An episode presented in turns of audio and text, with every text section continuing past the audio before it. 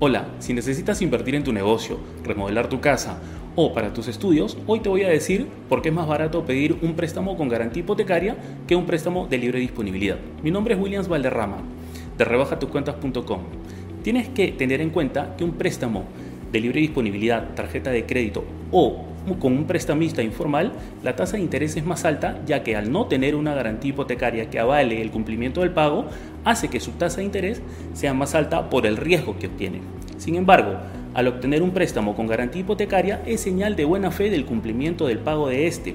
Es por eso que minimiza el riesgo. Es por eso que la tasa de interés es mucho más baja. Recuerda, en los préstamos con garantía hipotecaria la propiedad siempre es tuya. Solo se coloca la garantía a nombre del prestamista hasta que termines de pagar el préstamo.